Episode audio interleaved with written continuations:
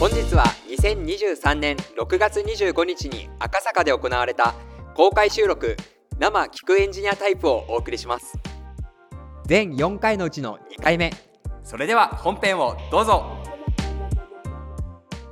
読みます？読みましょうか？エンジニアとしての成長につながった習慣や心がけは？ありがとうございます。じゃあ読んでいただいたので、はい。池谷さんいいですか。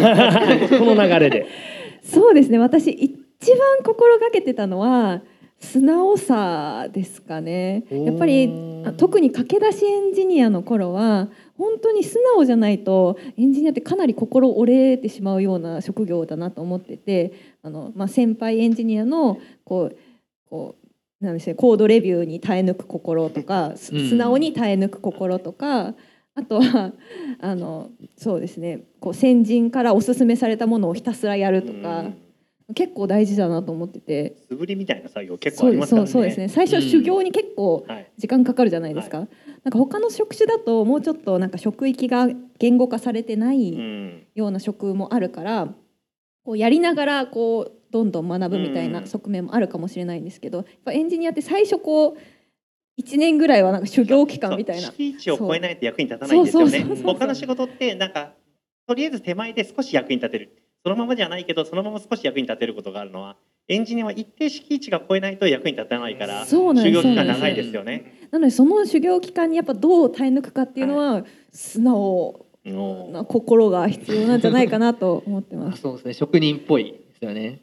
そうですね。あとはコミュニケーション能力も結構大事かなと特にチームで開発している時は大事かなと思っててうんうんあの結構他の人が書いたコードをどう改善してもらうかみたいなと。ころってコミュ力がないとすごい見学な雰囲気になったうり するじゃないですか。まあ経験あるかないかで言えばありますけど、ありますよね。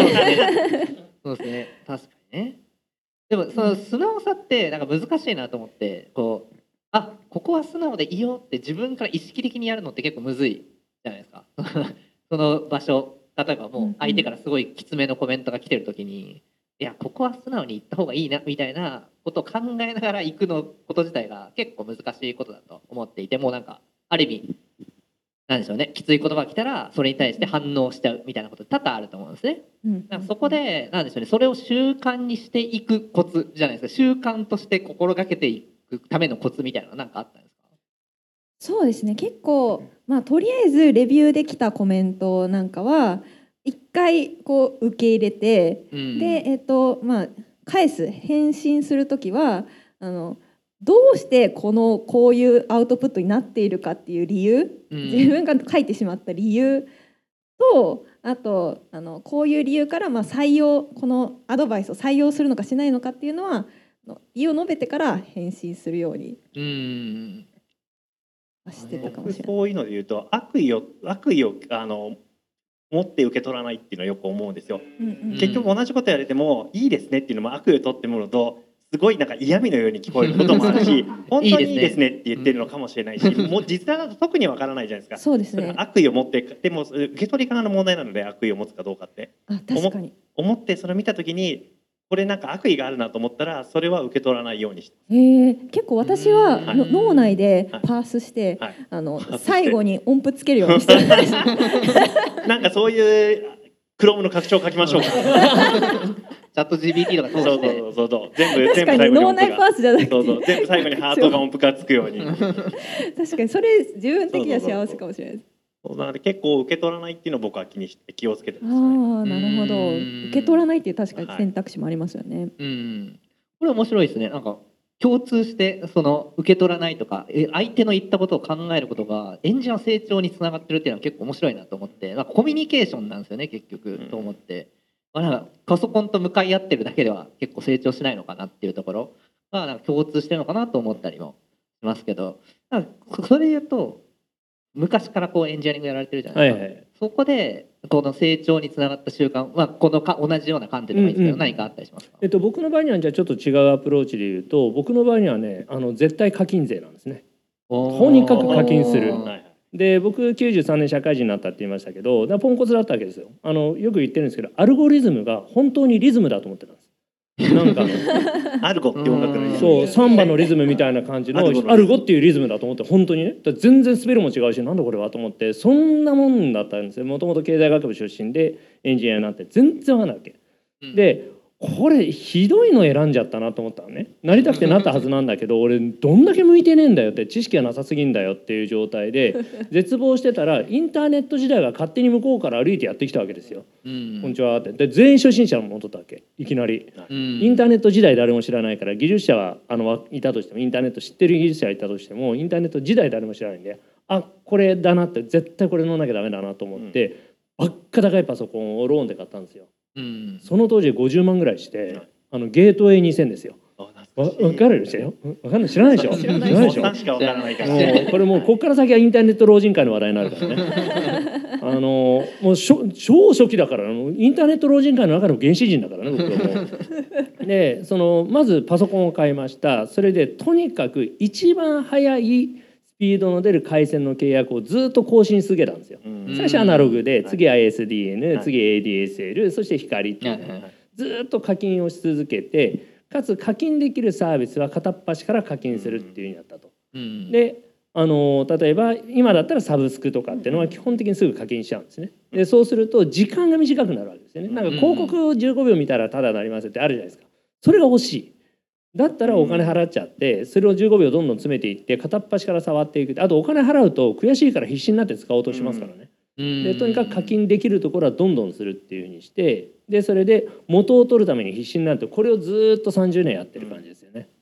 うーん課金それなんか課金麻痺しないんですか？うんします。もうやばいこともう若い頃なんか給料が安いからねまあ大変でしたよ。もう毎日カードの明細見てあやべえってもう本当バイトしようかなみたいなそういう状態でしたからね。うー。んだけどやっぱりその投資っていうのがリターンだ。だから僕はもともとポンコツなのでエンジニアの腕前として生きていくってできないわけですよ。なんだけど知っていることが横にどんどん広がっていってそれの組み合わせパターンを知ることができたんで、まあ、結果的にはそれはキャリアを助けたんですよね。ああれですよね。結構お金で買ったものって体系化がもうされてるじゃないですか。そう。それもある、それでこうインターネットから自分で集めようと思うと無の状態だと自分で体系化されたこうデータを集められないんですよね。うん。なのでスタートダッシュとしては結構課金した方が早いっていうのは私も感じてます。で僕の場合には特にその考える能力っていうのがエンジニア的な脳みそっていうのはもうすっごい向いてこれね脳の優性検査っていうのを受けてハーマーモデルってやつなんだけどうんうん。で受けてみたら最も向いてない職業がエンジニアだったんですよ。面白い。それ僕も受けてみよう、うん。終わったら何何百何千ってある職業の中で最も向いてないのはエンジニアだった。の。すごいですね逆に。そう。でちなみに最も向いてるのが宗教家だった。の。まんまじゃないですか。見た目は確かに。確かに。なんか無駄に説得力があってずっこけちゃったんだけど。そう。だけど向いてないなりにじゃあどうしたかっていうと金の力で解決ですよ。もうそのままで言えば。でそしたらかなりリードタイム短くなるんでちなみに僕は逆ですね。圧倒的に時間を使ってます、ね、っていうことですよね。コードを読む確認、はいまあ、だから風呂で書いて今でも本当に週7で風呂でコード書いたり読んだりしてるんですよ。ん。圧倒的に家にいる時には大体常に iPad を持って何かずっと読んでいて基本的に何もしてない時間はほぼないのうで、ん。全てはコードを書くのか読むのか夜遊びするのか大体どれかに 夜遊びしながらもコード書いてるって噂聞いたことある。そうそうそう。クラブとかで。クラブのビップルームでコード書いたりしますね でも本当にそれぐらいずっとだから今 GPT ができて調べ物とか外歩きながらもできるので、うん。そうですよね。音声入力しながらいろいろ調べて後でそのログ見ながら家帰ってコード書いて。うん圧倒的に時間を使ってます、多分ここの違いっていうのはもともとナチュラルボーンエンジニアで学生時代からもう起業もされてっていう状態なんでノイズが少ないんですよね。あの突っかかるポイントっていうのは少ないので時間をかけると純度高くその時間がこう流れていくんだけど、僕その前に分かんないことが多すぎるのとこれが厄介なんですけど分かんなくてへこむんですよ僕。ああ僕へこまないですうんねでででそういう人ってね ずーっと時間かけてもそれ純度高いからいいんだけど僕の場合っていちいちへこんではーってなるんで時間がもったいないんですうね。んで時間がもったいないのでだったらもう課金してしまって早く答えに行きつける道を選ぼうって僕はそっちなんです。なんであのもし何か行き詰まっているなとかつっかえてるなと思ったら少額でもいいので課金して解決できるものがあるんだったらした方がいいかなと、うん。ちなみにチャット GPT なんて絶対課金した方がいいですね。まあそうですね。これもう全く違う、うん。ねうん、世界が全くある。そううんうん面白いですね。やっぱでも性格とじゃあ自分の性格に合った突き詰め方とか習慣っていうのは結構ある気がしますね。そういうことですね。それはそうでしょうね、うん。僕が多分おお互いやり方交換しても多分うまく。うまくいかない。あの多分、ね多分そうなんでうん。フロイでのぼせるだけ僕。それよりなんか15分で出出たいと思っちゃうか。でもうずっと本当1日2時間ぐらいは大体1日1時間半か2時間ぐらい本当に風呂に入って今でやってます。すげえな。うー。んあそういう意味ではおしろさんとかどうですか？エンジニアとしての成長。あー私は何でしょうね。アウトプットしてたことが良かったなみたいに思うことはあっうんたありますり、ね。まあ、時々まさかり飛んできて気持ちまさかりね。は いはい慣れてしまうこともあるんですけど、うん。なんか何が間違ってて何がこう皆さんに共感してもらえるのかみたいなところをこうフィードバックもらえるのがすごくいいなと思ってるのでなんかエンジニアとしてもプロダクトマネージャーとしてもアウトプットみたいなのは大事かもなと思ってます。うん。アウトプットはあれですか？あのあのプレゼンとかするのかそれとも書籍を出すのか、まあブログとかブログを書くのかツイッターを書くのか。そうですねあのブログみたいなところから始めて結構あの上がり症なんであの登壇とかはなかなか最近始めさせていただいたところなんですけどやっぱりお手軽なのはブログとか聞いたとかかなと思ったりしてます。うーん。それのつながりでちょっと思い出した。あの前からやってたのは覚えたことはすぐに人に教えるってやってたそれいいね。ね、これいいよね。教えるってなると自分分かってないと教えられないんで。うんうん。で自分がポンコツだからって最初演じしてたじゃん僕なんてと思ってたんだけどインターネット時代がやってきて知ってる人が全然いないっていう状態でパソコン買ってやってたら設定を覚えたわけですねもう本当最初簡単ですよ、あの設定だけど、うんだけど知ってる人が少ないわけですよ。だからさあ教えてよっていうふうに言ってくれる人が増えてあじゃあって言って教えたらあこれで喜んでくれるんだって思ったら覚えたらすぐ教える。覚えたらすぐこれずっとやってたってなりますねでそれが結果今プレゼンテーションってタグがついてキャリアにもつながってるんで。うんうんなんであのエンジニアとしてすごいトップエンジニアみたいな人がいてあれにはちょっと難しいかなと思ったら今だとあのエヴァンジェリストっていう、うん。あの肩書きとしてもなってますしね。うんなんでそういう形で人に伝えるっていう方でエンジニアの能力っていうのと掛け合わせてやるっていうのもいいかなと。そうすると習慣づけとしては教えるアウトプットするっていうのはすごくいいと思う。確かになんか業界に長く私もエンジニアリング20年ぐらいやってますけどなんかそれで言うと突き詰める瞬間と人とコミュニケーションする瞬間どっちもやっぱなんかうトップの人ってやってんなっていう感じはするんですよね。うんだからどっちもできるな なそれってなんかど結構矛盾してる気がしてて同時にできないじゃないですか。このでもそれをうまく切り替えてやってるっていうのがなんかエンジニアとしての成長になんか共通して必要なことなのかなってなんかすごい聞いてて思いましたね。うん。体力が全てを解決するっていう。それはあるな。体力それもだ。習慣。体鍛える。そう。これはねめちゃくちゃいろんな人に力説されますこれは絶対。うん。体鍛える私体体鍛える。鍛えるのが嫌いでパソコンと向き合ってたはずなんですけど やっぱそこに行き着くんです、ね、最終的にはね筋肉やっぱ裏切らないですよ。みんな結構いますよね。僕ね、うん。あんまりやらないんでねナチュラルボーン強い人はそれいいんですよ。はい。でそうじゃない人はあの鍛えるっていうだけでも自信つくんで。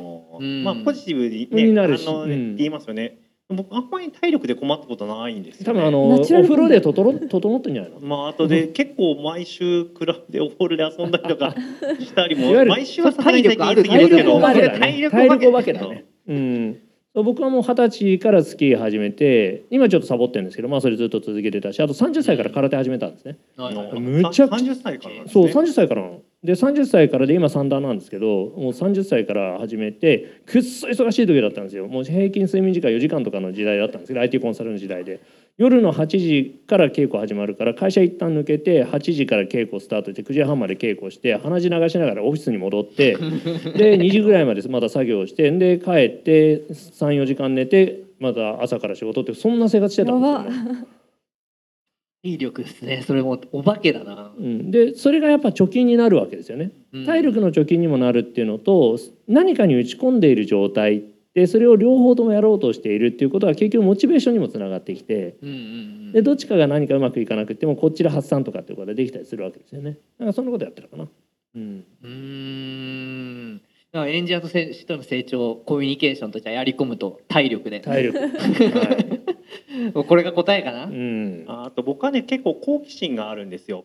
うん。はいはいはい。結局に選択しなきゃならないじゃないですか。もう世の中いろんなことやることがあるので。そうですね。でその中でどれを好奇心を持って選択してそこに比重と重力をかけるとか荷重をかけていくのかっていうのは結構好奇心で選ぶので、うん。僕はそこは結構成長には大きく影響してますね。アメリカに行きたいとか思ってアメリカで結局起業したのもまあ好奇心があったからね、うんで実際一番最初にインターネットに触ることになったのは新聞の記事で見てうん大学でそういうインターネットっていうものがあるんだっていう記事を見てでそこの大学の研究室に高校生だったんですけど電話をして見せてほしいって言って見せてもらいに行ったのが高校生の頃だったりでうん。なんだかんだこうその好奇心がきっかけになったりとか始まるきっかけも続けるきっかけにもなっていることが多いですね。うん結構そのエンジニアに向いてる人って好奇心強めの人が向いてるなと私も思うんですけど、うん。逆に好奇心湧かないその、はい。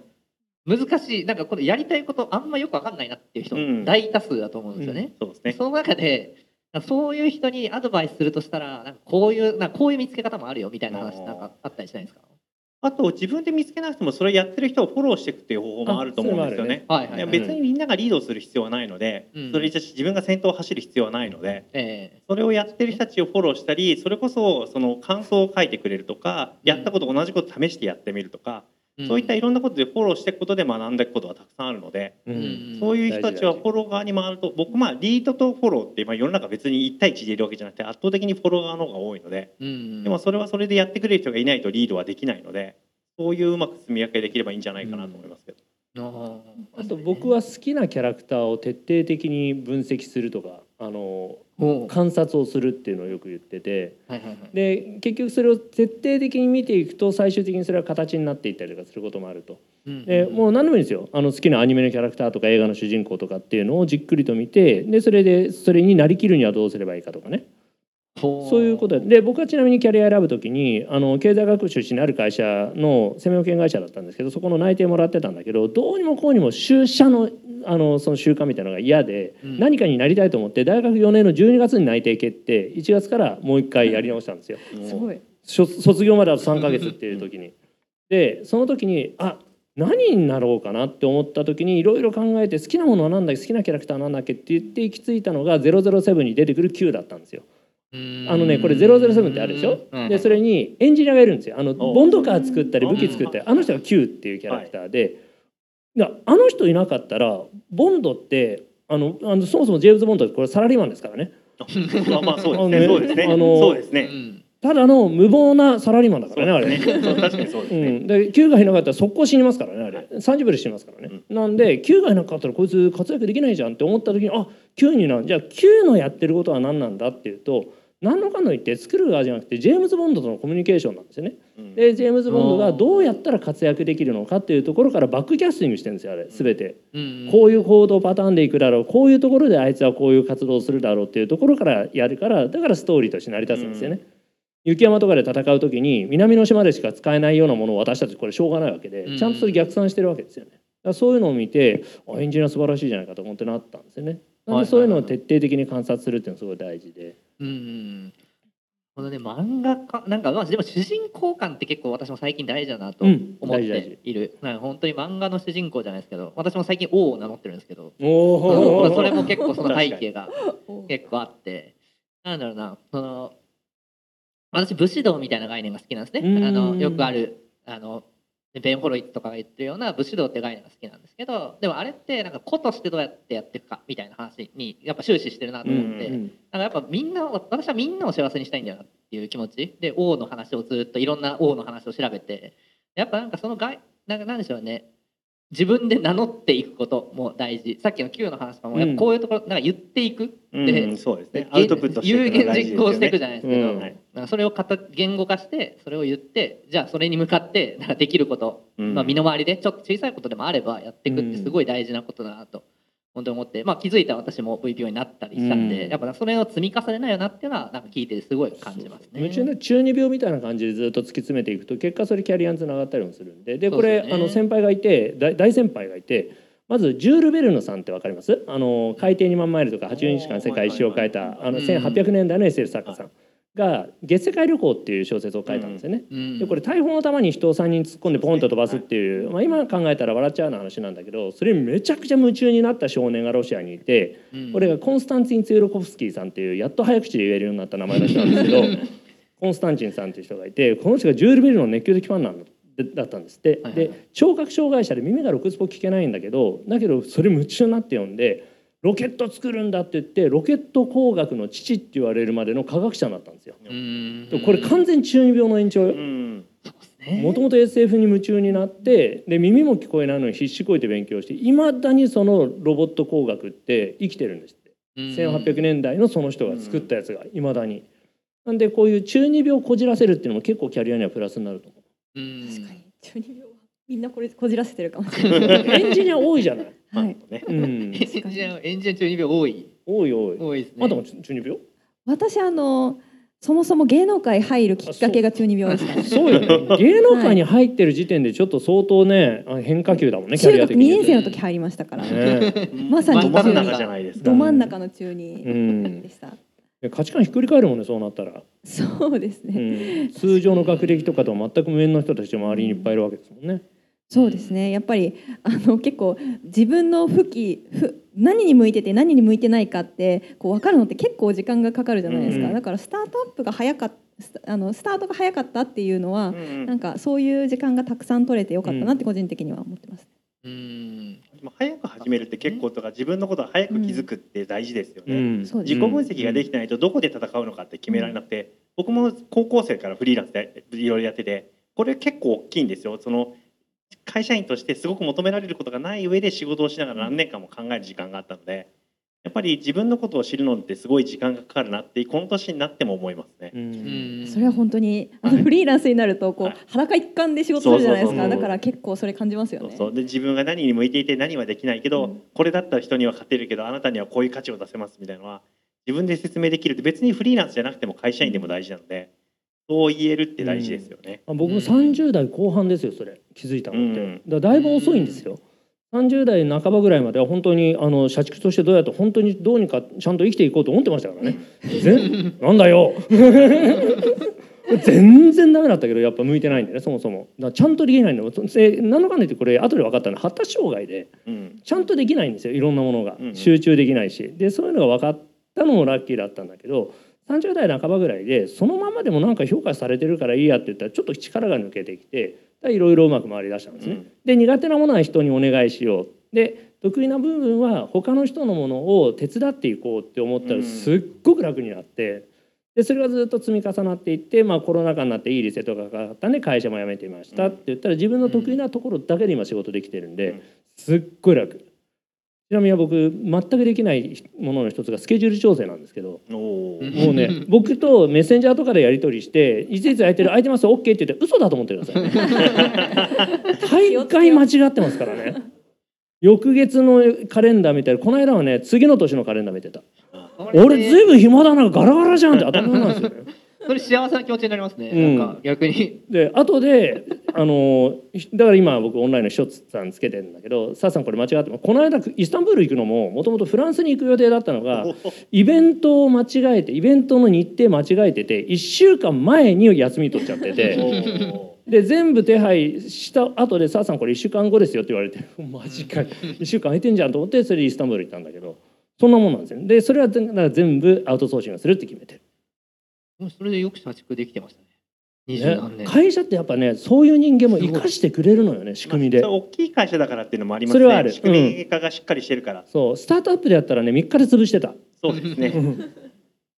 あでもなんかまとめるとっていうのはあれな失礼かなっていう感じがするんですけどやっぱなんか最後自分探しなんだよなって結構思ってて、うん。なんか人とコミュニケーション取るとか、さっきの自分技術を深掘るとか、うん。で最後のヒーロー感とかもそうだと思うんですけど、やっぱなんか最後自分が本当に何やりたいのかを探してなんか探索してるうん。みたいなイメージなんだよなって最近は本当に思っていて。でそこが見つかると多分なんかうん。本当に成長するはい。エンジニアとしても、まあ、なんか社会人としてもうん。みたいなところなんじゃないかなと思っていますというところで、まあ、完璧な終了タイミングで。すすごい。なこのメンバーでよくオンタイムで。なんとかみんな喋ったんで、うん。素晴らしい回しだった